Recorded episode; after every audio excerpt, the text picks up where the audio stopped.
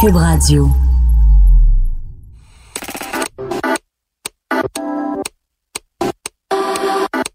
Yo, c'est Saoud. Vous êtes sur On parle d'argent, OPA pour les intimes, le podcast de Porte-Monnaie. Aujourd'hui, je reçois le chroniqueur et essayiste Mathieu Bocoté pour compléter notre réflexion sur l'immigration. Dans notre première partie sur l'immigration, le constat économique était le suivant. Dans notre système actuel, l'immigration est un ingrédient parmi d'autres qui permet, à travers le flux de main-d'œuvre et la diversité qu'il apporte, aux économies de bien se porter. Mais l'immigration est plus qu'un fait économique, plus qu'un chiffre. Les immigrants sont des personnes, des familles qui quittent ou parfois sont forcées de quitter leur pays de naissance, leur culture, leurs coutumes, leurs repères, pour aller ailleurs, trouver une autre qualité de vie, un emploi et vivre simplement. En même temps, ils n'arrivent pas nulle part dans des villes sans histoire et sans culture dans lesquelles ils pourraient réimprimer, redessiner, reprendre comme si de rien n'était leur vie d'avant. Leur terre d'accueil est une terre de naissance pour d'autres qu'ils rencontrent pour la première fois et avec lesquels il faut s'entendre et dialoguer, se mêler pour créer une continuité sociale, un réel ensemble qui ne soit pas qu'un slogan, ce fameux vivre ensemble qui étouffe la réalité par son abstraction. Alors l'immigration doit être intégrée ou doit s'intégrer pour permettre à toute la société de fonctionner. Quels sont les différents modèles d'intégration? Quelle est la situation au Québec?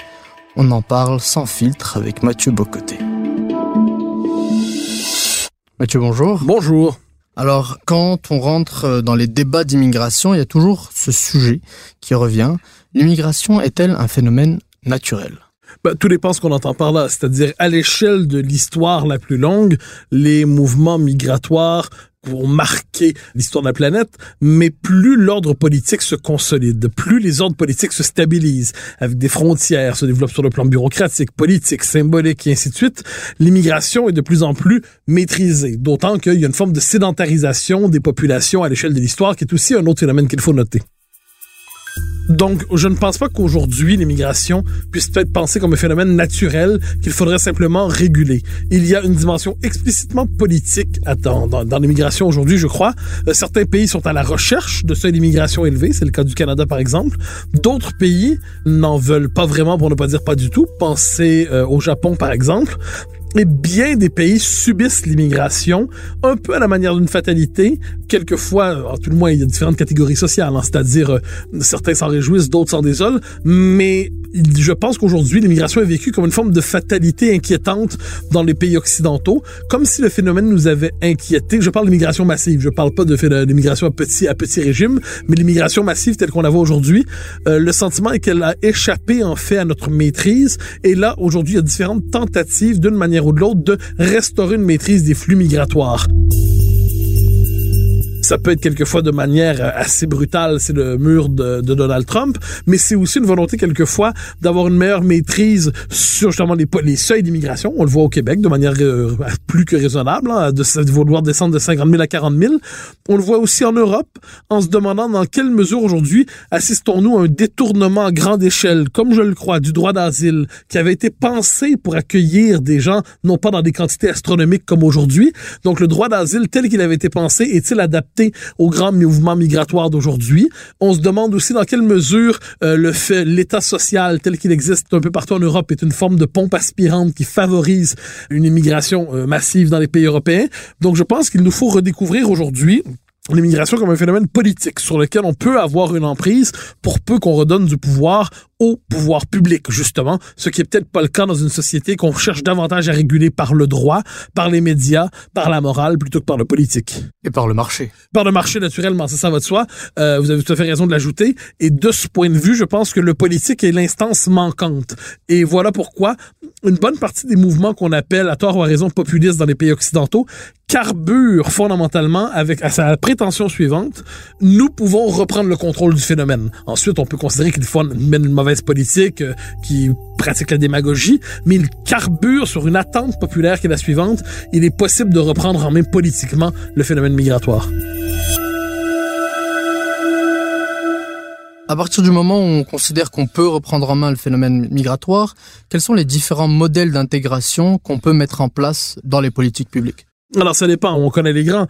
Il y a le melting pot américain qui ne consistait pas, contrairement à ce qu'on a dit souvent, à créer un homme américain à partir de rien. Il y avait le noyau WASP dans le pays et jusqu'à assez tardivement, c'était ce noyau culturel, identitaire, qui était le noyau à partir duquel s'assimilaient les vagues d'immigrants. Donc, mais appelons ça le melting pot américain. Il y a évidemment le multiculturalisme canadien qui sacralise la diversité et qui conteste l'idée même d'une culture d'accueil ou d'une société d'accueil ou d'un peuple d'accueil. Le multiculturalisme canadien qui s'est radicalisé au fil des décennies. C'est-à-dire fondamentalement, à l'origine, c'est une politique de négation et de gestion de la réalité québécoise, mais c'était une politique destinée à neutraliser le Québec. Et avec le temps, c'est devenu une forme d'idéologie d'État et presque de religion d'État au Canada. C'est-à-dire, il n'y a pas de culture de référence. Nous n'avons en commun que nos droits et notre diversité. Ce qui pousse aujourd'hui, de manière assez marquée, on le voit avec la question du NICAB, par exemple, dans la politique fédérale, le NICAB est devenu, depuis 2015, un peu le symbole de l'ouverture à la diversité du Canada. Parce qu'on a besoin d'aller toujours plus loin dans l'ouverture à l'autre. Donc ça, l'autre absolu, c'est la figure du NICAB dans nos sociétés. Donc la politique canadienne a intégré ce symbole à la manière d'une preuve de sa propre supériorité morale. Vous pouvez penser au Québec là-dessus, mais moi je crois plus ou moins à l'interculturalisme québécois. L'interculturalisme québécois, qu'est-ce que c'est? C'est un modèle de culture de convergence auquel pensait Fernand Dumont par exemple, qui est soumis ensuite au multiculturalisme canadien et qui cherche à s'adapter à des contraintes extérieures. Mais les Québécois par eux-mêmes, je crois, sont assez portés par une forme d'intégration substantielle, une intégration nationale plus française qu'américaine pour le dire ainsi. Il y a nos amis français évidemment, c'est le modèle de l'État-nation républicain avec cette idée que les immigrés doivent à la culture française, mais aussi à la prétention à l'universel de la France. Et cela dit, ce modèle a longtemps très bien fonctionné. Je vous donne un dernier modèle pour ensuite revenir sur la France. Euh, ensuite, il y a aussi le modèle, d'appelons ça des, c'est moins modèle que les petites nations d'Europe de l'Est, qui elles sont attachées à une définition beaucoup plus historico-culturelle de la nation, plutôt qu'à prétention universaliste. Qu'est-ce qui se passe, cela dit, avec la France? On dit aujourd'hui, c'est un modèle, la laïcité échouée en France. Il faut relativiser cette affirmation. La laïcité a d'abord été pensée en France, non pas pour gérer les populations musulmanes qui sont arrivées depuis quelques décennies, mais d'abord les catholiques. Faut pas l'oublier. 1905, c'est les catholiques. On peut dire que la France de l'époque, du début du 20e, a fait preuve à l'endroit des catholiques d'une, appelons ça, d'une fermeté politique et idéologique, et plus d'une fermeté tout court, quelquefois, dont il n'a jamais osé faire preuve ensuite avec les populations issues de l'immigration. Donc, la question, c'est que la laïcité n'a pas été pensée à l'origine comme un modèle d'intégration en France. On l'a ensuite pensée comme telle à partir de la fin des années 80 et début des années 90. Elle a rempli une partie de sa mission, mais ce qui frappe la France et d'autres pays occidentaux, c'est la question ensuite de la quantité. Monsieur Parizeau, Jacques Parizeau disait ici, ça existe la notion de trop. Alors, à partir de certains, de l'importance des seuils migratoires, des mouvements immigratoires, quel que soit le modèle d'intégration que vous avez, il ne fonctionne plus. Il ne peut fonctionner qu'à partir de, des afflux régulés, maîtrisés, raisonnables. Si ensuite vous n'avez plus de contrôle sur ça, vous avez beau avoir le modèle le plus exigeant, même coercitif, il sera tout simplement impuissant. De ce point de vue, ça nous ramène à ce que disait Michel Brunet, l'historien québécois, que trois facteurs pèsent dans l'histoire, le nombre, le nombre et le nombre. On a posé un peu cet aspect théorique des choses, mais aujourd'hui on est dans un modèle capitaliste, néolibéral, fondé sur le marché, sur les libres-échanges. De ces modèles d'intégration-là, est-ce que finalement c'est pas le multiculturalisme qui fonctionne le mieux avec notre capitalisme néolibéral? Alors, premièrement, il y aurait certainement une remise en question à faire des excès du capitalisme néolibéral mondialisé tel qu'on le vit aujourd'hui. Je pense qu'aujourd'hui, on assiste aux limites de ce modèle parce que comment fonctionne le capitalisme tel contemporain mondialisé, il ne voit plus de peuple, il ne voit plus de nations. Il voit seulement des populations interchangeables qu'il peut déplacer euh, selon son gré, selon ses désirs, pour les ajuster en, fonction des exigences du capital. Donc, il est, moi, je, je suis pas un anticapitaliste, mais il est certain qu'il faut restaurer la part manquante de cette économie qui est le politique. Et le politique se situe à l'échelle nationale, aussi à l'échelle, par exemple, européenne, mais l'échelon national demeure l'échelon politique fondamental. Ensuite, pour ce qui est du multiculturalisme, s'il fonctionne, j'en suis pas certain. Je sais que les deux savent s'accoupler. Mais je pense qu'il y a deux dynamiques qu'il faut mentionner quand on parle de l'immigration, de ce qui pousse aujourd'hui à l'immigration massive. Il y a d'un côté, vous avez raison, le capitalisme, qui justement dénationalise les peuples, désubstantialise les identités, tend à réduire les individus au statut de ressources humaines et veut les rendre les plus adaptables possibles à un monde toujours en mouvement, donc veut les déraciner. Parce que par définition, un homme enraciné, indélocalisable, attaché à son pays, à ses mœurs, à ses coutumes, c'est plus facile ensuite de le transformer selon les exigences toujours euh, renouvelée du capital.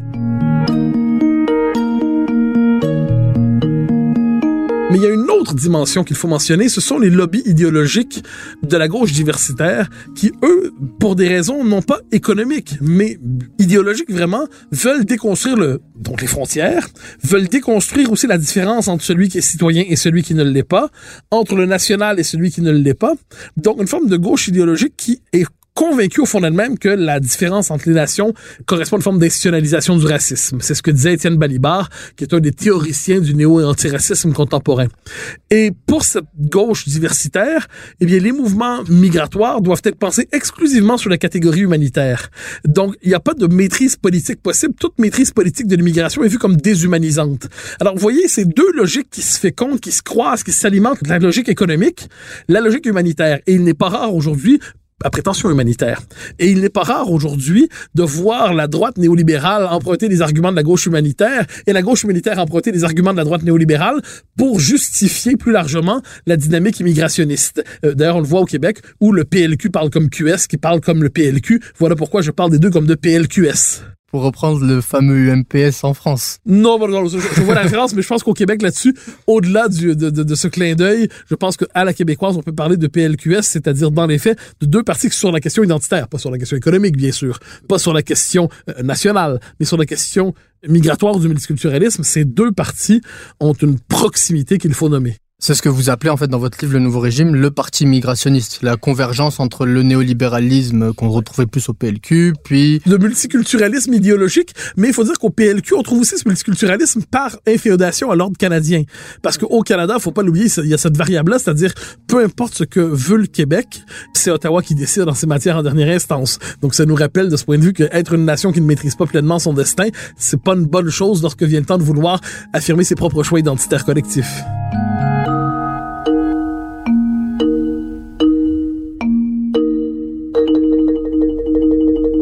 Est-ce que vous pouvez nous dresser un petit tableau de la situation au Québec du point de vue de l'immigration? Je crois que nous avons perdu la maîtrise du phénomène depuis au moins le début des années 2000, sinon davantage. Le point marquant de ce point de vue, c'est la hausse massive des seuils d'immigration engagés par le Parti libéral à partir de 2003. Le Parti libéral, moi j'aime dire, on dit toujours l'immigration est une richesse du peut-être, mais c'est surtout une richesse électorale pour le Parti libéral. Parce qu'elle tend à réduire le poids de la majorité historique francophone au Québec, à la relativiser, et ça entraîne quelquefois une forme de contestation de la légitimité même de la majorité historique francophone comme cœur de la nation. Et moi, ce qui m'inquiète beaucoup aujourd'hui, c'est cette forme de sécession mentale, morale, idéologique et identitaire entre Montréal et le reste du Québec. C'est-à-dire d'un côté, Montréal qui se vit comme un nouveau peuple multiculturel, diversitaire et bilingue par rapport au reste du Québec qui serait arriéré, homogène, francophone et ainsi de suite. Et moi, je crois qu'une nation a besoin d'une métropole cosmopolite qui n'est pas simplement un petit village en grande version. Le propre d'une métropole, c'est justement d'être ouverte à une diversité d'influences. Il y a une plus grande diversité d'origine aussi, c'est inévitable dans une métropole, mais cette métropole doit avoir la conscience de son ancrage national. Or, ici, à cause de la question nationale, justement, Montréal tend à se désaffilier de plus en plus du reste du Québec, aussi parce que son substrat démographique se transforme. Donc, je pense que s'il nous faut aujourd'hui, et je l'ai souvent écrit, réduire significativement les seuils d'immigration et doubler ça d'une politique d'affirmation et d'intégration identitaire forte, c'est pour éviter la partition à grande échelle de Montréal par rapport au reste du Québec. Hein. Vous vous rappelez, après le référendum de 95, il y avait les partitionnistes. Les partitionnistes disaient si on fait l'indépendance du Québec, eh bien, nous, on garde l'Ouest Island et puis on se rattache au Canada à la manière d'une Irlande du Nord.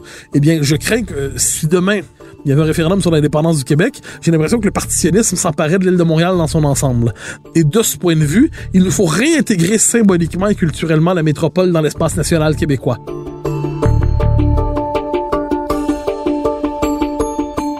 Ajouter à ça, il y a la dimension politique, qu'on le veuille ou non.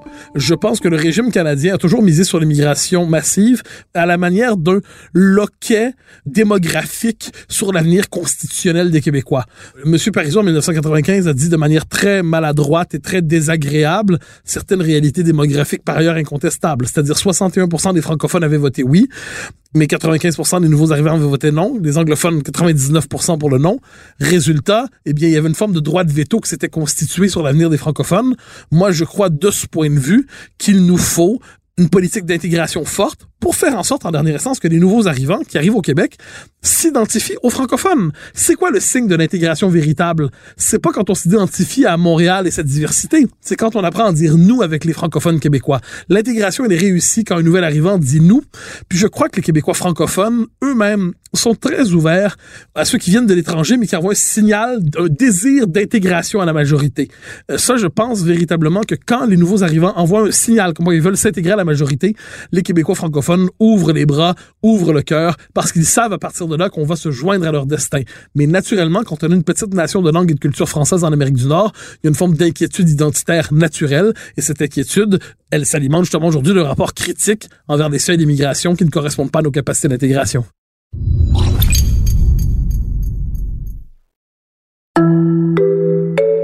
Moi, mon invité de, l'IRIS, pour la première partie que j'avais faite sur l'immigration, avec Guillaume Hébert, lui dit que l'intégration économique est très efficace au Québec. Que les immigrants aujourd'hui s'intègrent mieux qu'en Ontario. Il y en a 78,9% qui sont actifs, un peu moins que les Québécois de souche, j'utilise ça avec guillemets, et que la maîtrise du français est en constante augmentation. Et en même temps, aujourd'hui au Québec, il y a un problème économique qui est celui de la pénurie de main-d'œuvre. L'une des solutions, qui est la plus considérée entre autres, c'est celle de l'immigration. Les immigrants viendraient pour pallier entre autres à la pénurie de main-d'œuvre tout en ayant eux une meilleure qualité de vie que dans leur pays d'origine. Est-ce que c'est pas logique? Je crois pas. Je m'explique. Un, l'application de la pénurie de main-d'œuvre s'est relativisée considérablement. Il faut relire de ce point de vue le très beau livre qui commence à dater mais qui demeure très pertinent, Le remède imaginaire de Dubreuil et Marois, 2011 chez Boréal, qui remettait en question, mais en compilant des études économiques là, à la tonne, ce qui est un mythe de la pénurie de main-d'œuvre. Mythe, euh, tout dépend évidemment. On nous dit, euh, c'était les exemples qu'on nous donne souvent, il manque de gens pour les, les, les services, euh, donc des emplois à très petit salaire en région, tout ça. Oui, il y a probablement une pénurie de main-d'œuvre dans les emplois de services à petit salaire ailleurs. Mais ça dit peut-être davantage sur la qualité des emplois offerts que sur la notion de pénurie de main-d'œuvre. Donc je pense que c'est une notion qu'il nous faut relativiser considérablement à partir du moment où les gens sont prêts à payer suffisamment pour les emplois qu'ils offrent, ils vont constater que la pénurie de main-d'œuvre est un phénomène bien moins évident qu'il n'y paraît. Deuxièmement, il va falloir qu'on se décide sur la question de la situation économique des nouveaux arrivants. Soit leur intégration va bien, ce dont on se réjouira, soit on nous dira ensuite que oui, mais leur taux d'emploi est beaucoup plus bas que le reste de la population. Et là, normalement, apparaît l'explication, euh, que je devine l'IRIS n'y serait pas étrangère, c'est oui, mais c'est à cause de la discrimination. Exactement. Ah bon, bon, d'accord. Et là, l'explication par la discrimination, alors pour m'y être penché avec beaucoup d'intérêt et avec méfiance, mais sans, sans mauvaise foi, la sociologie antidiscriminatoire, c'est-à-dire le système conceptuel utilisé pour penser la notion de la discrimination me semble terriblement bancal, pour ne pas dire sans fondement sociologique véritable. Donc moi, là, évidemment qu'il y a des cas de discrimination, ça peut arriver, mais la notion de discrimination systémique ou de système discriminatoire qui est à laquelle on fait appel pour expliquer toute forme de difficulté d'intégration, notamment à l'emploi, ça me semble être tout à fait bancal et fragile comme explication. Dernier élément, il y a la question donc de du rapport à la qualité du français, tout ça. Comme je dis, c'est pas la question d'être pour ou contre l'immigration en soi. La question est de savoir quelles sont nos capacités d'intégration. Puis je pense que le désaccord avec l'IRIS serait là. C'est que je crois que l'IRIS et d'autres, une des exigences d'intégration beaucoup moins élevées que celle de l'immense majorité des Québécois francophones.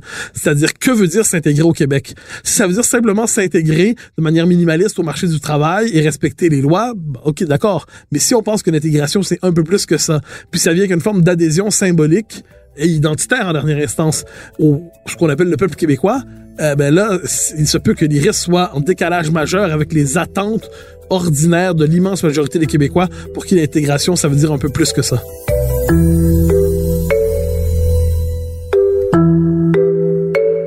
Ok, mais c'est quoi alors ces critères symboliques d'appartenance à l'identité québécoise? Alors, sur le plan juridique, il faut distinguer le juridique du symbolique. Tout à fait. Sur le plan juridique, moi je crois qu'en dernière instance, l'intégration, mais ça, je ne vous reprendrai pas, ne fonctionnera véritablement que quand on sera un pays souverain. Parce que les immigrés qui arrivent ici arrivent non pas au Québec, ils arrivent au Canada. Ils arrivent non pas dans un pays francophone, mais dans un pays bilingue. Ils arrivent dans une société, dans un continent où l'anglais est la norme. Allez leur expliquer ensuite que l'étrange petit peuple qui habite là est persuadé qu'ici, ça doit se faire en français, que de son point de vue, on est Québécois avant d'être Canadiens, mais quand il y a eu le temps de faire un référendum, on l'a perdu deux fois, même si 60% des francophones ont voté oui la dernière fois. C'est pas si simple que ça pour les nouveaux arrivants. Le cadre symbolique et politique dans lequel ils arrivent doit être d'une confusion immense. Et là, ensuite, il y a différentes catégories de population qui s'intègrent davantage aux francophones, d'autres aux anglophones, pour toute une série de facteurs. Donc, ayons ça en toile de fond. Je suis convaincu que c'est le jour où le Québec va être un État indépendant, l'intégration va bien mieux se passer parce que là, il y aura au moins une clarté où on arrive. Ajouter à ça une autre dimension qui est essentielle, c'est que tant qu'on n'est pas indépendant, la société québécoise peut au moins, dans la mesure du possible, se doter d'un cadre d'intégration symbolique qui la singularise le plus possible par rapport au reste du Canada. Laïcité, langue française, histoire. L'histoire est fondamentale. À quelle histoire appartient-on? Hein? C'est ainsi qu'on s'inscrit dans un peuple fondamentalement. À quel nous s'identifie-t-on? Finalement, est-ce que c'est pas revenir à l'assimilation française? Est-ce que c'est pas un moi, moi, je fais pas partie de ceux qui se scandalisent l'assimilation à la française, mais au Québec, j'appelle ça la convergence. En fait, on a par ailleurs notre propre histoire et nos propres concepts. Et ce concept au Québec, qui n'est pas l'assimilation à la française pour différentes raisons, c'est la convergence culturelle. Que les Français soient pour l'assimilation à la française, je trouve ça tout à fait normal. Mais chaque peuple trouve son propre langage. Donc, les immigrés ont pour vocation de prendre le pli de la majorité historique francophone. Donc, sur le plan juridique, je ne serais pas contre la création d'une citoyenneté québécoise. Il va falloir aussi que la majorité francophone clarifie ses attentes symboliques à l'endroit des nouveaux arrivants et tout le débat de la laïcité aujourd'hui, je pense, correspond à ça. C'est-à-dire, on veut envoyer un signal que quand on arrive ici, ça implique une forme d'adhésion qui implique une sortie quelquefois des communautarismes auxquels on est attaché. Sur le plan symbolique en dernière instance, mais ça on a évidemment qu'on peut pas contrôler les cœurs et les âmes, et heureusement nous sommes dans une société libérale qui permet aux gens quand même de vivre comme ils veulent, mais sur le plan symbolique, je pense que le parachèvement de l'intégration, c'est lorsque nouvel arrivant en vient à s'identifier dit euh, nous les Québécois, et lorsqu'il s'identifie. Et ça, je vais vous donner un exemple, moi qui m'a toujours amusé, mais qui correspond vraiment à ma lecture de la chose. Il y a fait très longtemps, j'étais militant au Parti québécois, et une dame d'origine argentine, je crois, nous parlait d'un Américain qu'elle avait croisé. Et elle parle de cet Américain qui est un Italien, probablement arrivé à l'âge de 15 ans aux États-Unis. Et puis elle lui dit... Euh, quand George Washington a chassé les Anglais, là, on était capable véritablement d'affirmer notre destin américain. et là, je trouve ça magnifique parce que qu'est-ce que ça veut dire? Ça veut dire que le nouvel arrivant qui peut conserver sa mémoire familiale, évidemment qu'il peut conserver sa mémoire familiale. Néanmoins, il doit s'approprier la mémoire collective du peuple qu'il rejoint. Et ça, je crois que c'est toute l'importance A de l'école, mais B d'une politique de commémoration forte dans l'espace public et C d'une affirmation décomplexée de l'identité nationale. Je pense que c'est possible. Moi, je suis anti, mais anti, anti-racialiste. Je déteste cette idée de racialisation des appartenances. Les êtres humains ne sont pas divisés en espèces, ils sont divisés en peuples et en culture et en civilisation. Et il est tout à fait possible que quelqu'un qui vienne du Pakistan, de l'Algérie, des Indes, de l'Amérique du Sud, qu'importe, puisse devenir québécois comme vous, comme moi, sans problème. Pourquoi? Parce qu'il y aura une intégration symbolique et culturelle forte. Mais aujourd'hui, le multiculturalisme, et c'est ça qui est toxique avec le multiculturalisme, il nous dit non, non, non, il n'y a pas de culture commune, il ramène toujours à l'origine. Il enferme dans l'origine. Il dit non, non, non, définissez-vous pas parce que vous avez en commun, par la culture en commun. Définissez-vous par vos origines en toutes circonstances. Eh bien, cette espèce de fragmentation à l'infini qui mise sur les origines et qui fonctionne sur une logique de racialisation en dernière instance. Euh, on nous dira au Québec, par exemple, une majorité blanche. Moi, quand j'entends ça, je deviens fou. Une majorité blanche, sont-ils au courant, ceux qui disent cela, de ce qu'est l'histoire du Québec? À ce que j'en sais, les anglophones n'ont ressenti une forme de fraternité raciale exagérée à l'endroit des francophones québécois quand venait le temps de les opprimer pendant une bonne partie de l'histoire? La notion de race est une notion toxique qu'il faut congédier de l'espace public le plus possible. Il faut réhabiliter les notions de culture, d'identité, de peuple, de nation. Et de ce point de vue, je le redis, n'importe qui peut devenir québécois. Ensuite, de ce point de vue, faut-il que les Québécois eux-mêmes aient une manière d'affirmer leur culture qui soit forte et convaincante? Je vais revenir un peu à l'économie et un peu à la vision libérale des choses. J'ai contacté euh, un professeur d'économie qui s'appelle Vincent Gelosso, qui est de l'Institut économique de Montréal. Et voici ce qu'il dit par rapport euh, à l'immigration. La meilleure chose que nous, on peut faire comme étrangers pour eux, c'est de les laisser venir où est-ce que les, les employeurs valorisent le plus leur travail, donc augmentent leurs revenus ce que dit Vincent Gelosso, c'est que nous, en tout cas au Québec, la meilleure chose qu'on peut faire, c'est d'accueillir les gens qui ont une valeur économique pour nous et qui seront plus valorisés d'un point de vue du revenu qu'ils ne le sont dans leur terre d'origine. Bah alors, traduisons ça sur le plan politique. Si le souci, c'est d'avoir des immigrants qui sont pas compatibles, j'aime pas le mot, mais qui s'intégreraient plus naturellement au marché du travail dans lequel on est parce que leurs compétences correspondent à des attentes particulières dans des niches particulières de l'économie. Et je parle pas ici justement de la, du cheap labor, je parle dans une niche particulière d'économie. Ça fait partie des critères dont on doit tenir compte dans la sélection de l'immigration. À partir du moment où on décide d'avoir une politique d'immigration active, aussi bien choisir des immigrants que l'on croit capables de s'intégrer facilement. Et là, de ce point de vue, les critères sont nombreux, euh, ils sont linguistiques, ils sont culturels, ils sont économiques, on, pourrait les multiplier, mais je vois pas pourquoi le critère économique serait à proscrire dans de telles circonstances.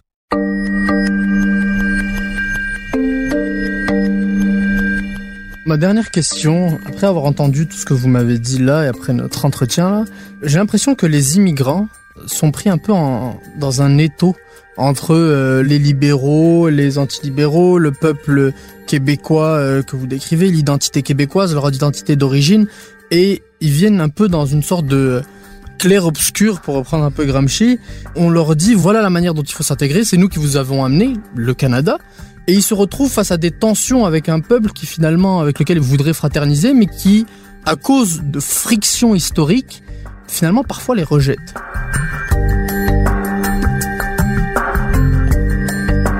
Vous savez, là où je suis d'accord avec vous, mais je serai en désaccord sur la deuxième partie, c'est que oui, c'est compliqué. Notre confusion sur le plan symbolique identitaire qui est lié à notre appartenance à une fédération qui nous nie, un pays qui dit qu'on n'existe pas. Les Québécois sont persuadés d'être un peuple et une nation, et du point de vue canadien, nous ne sommes qu'une ethnie parmi d'autres dans une fédération plurielle. Et lorsqu'on affirme le fait qu'on est un peuple, le Canada voit ça comme une forme de suprémacisme ethnique, non, de suprémacisme blanc même.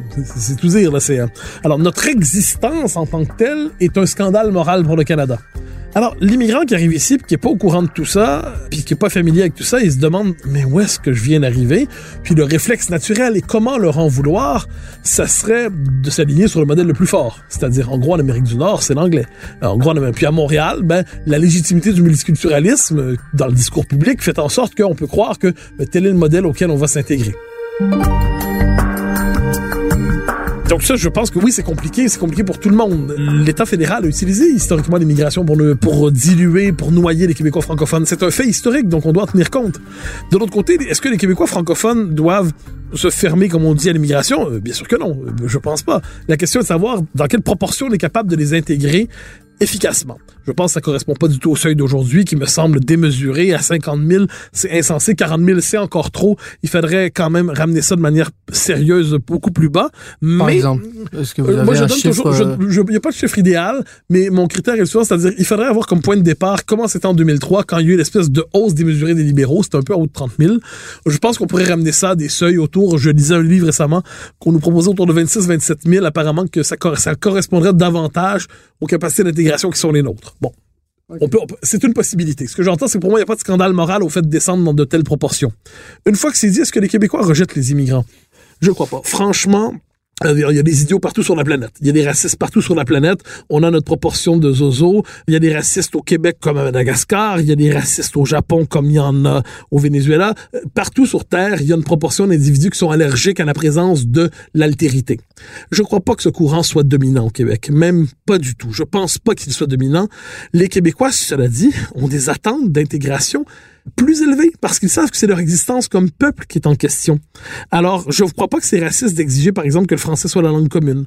Je pense pas que c'est un refus des immigrés que d'exiger qu'ils apprennent à dire nous avec la majorité francophone. Je pense pas que c'est un refus des immigrés que de s'inquiéter qu'ils votent quelquefois dans une proportion soviétique pour le Parti libéral et le fédéralisme canadien. Je pense pas que tout ça relève du refus de l'autre. Je pense même que ça témoigne inversement d'une attente déçue. C'est-à-dire, on aimerait donc ça qu'ils nous rejoignent, on aimerait donc ça qu'ils tendent, prennent la main tendue. Mais je dis pas qu'il n'y a pas, comme dit, d'extrême chez nous, mais il me semble assez marginaux. Puis moi, je vous inviterais, euh, mais ça, ça sera, je renverserai votre question. Peut-être y a-t-il aussi chez certaines communautés, pas de manière majoritaire, mais chez certaines communautés, peut-être y a-t-il aussi un rejet quelquefois des Québécois francophones. Comme si on est vu comme euh, la population résiduelle, le vieux peuple appelé à, se transformer sous la pression migratoire, ce vieux peuple appelé à se diluer archaïque, homogène, résiduel. Quelquefois, moi je l'ai vu dans dans la querelle de Slaves notamment. Rappelez-vous l'été passé, certaines populations issues de l'immigration plaquaient sur notre histoire des concepts issus de l'histoire américaine, comme si le Québec n'avait pas sa propre histoire, comme s'il n'avait pas sa propre culture. On sentait qu'il n'y avait aucun intérêt pour la culture québécoise, pour la langue française, pour l'identité québécoise, comme si finalement nous étions trop chez nous. Et moi, ça, je vous avouerai, j'aime pas ça. Donc autant je condamnerais sans la moindre gêne des discours racistes ou xénophobes québécois, autant que cela dit, je pense que les Québécois n'ont pas là-dedans le monopole du mal et les immigrés le monopole du bien non plus que les immigrants le monopole du mal et les Québécois le francophone le monopole du bien. Je pense que de ce point de vue, les vilains défauts qui traversent le cœur humain sont présents dans toutes les cultures.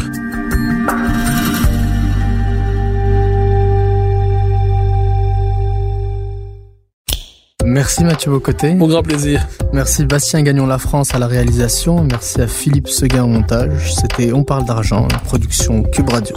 À la prochaine.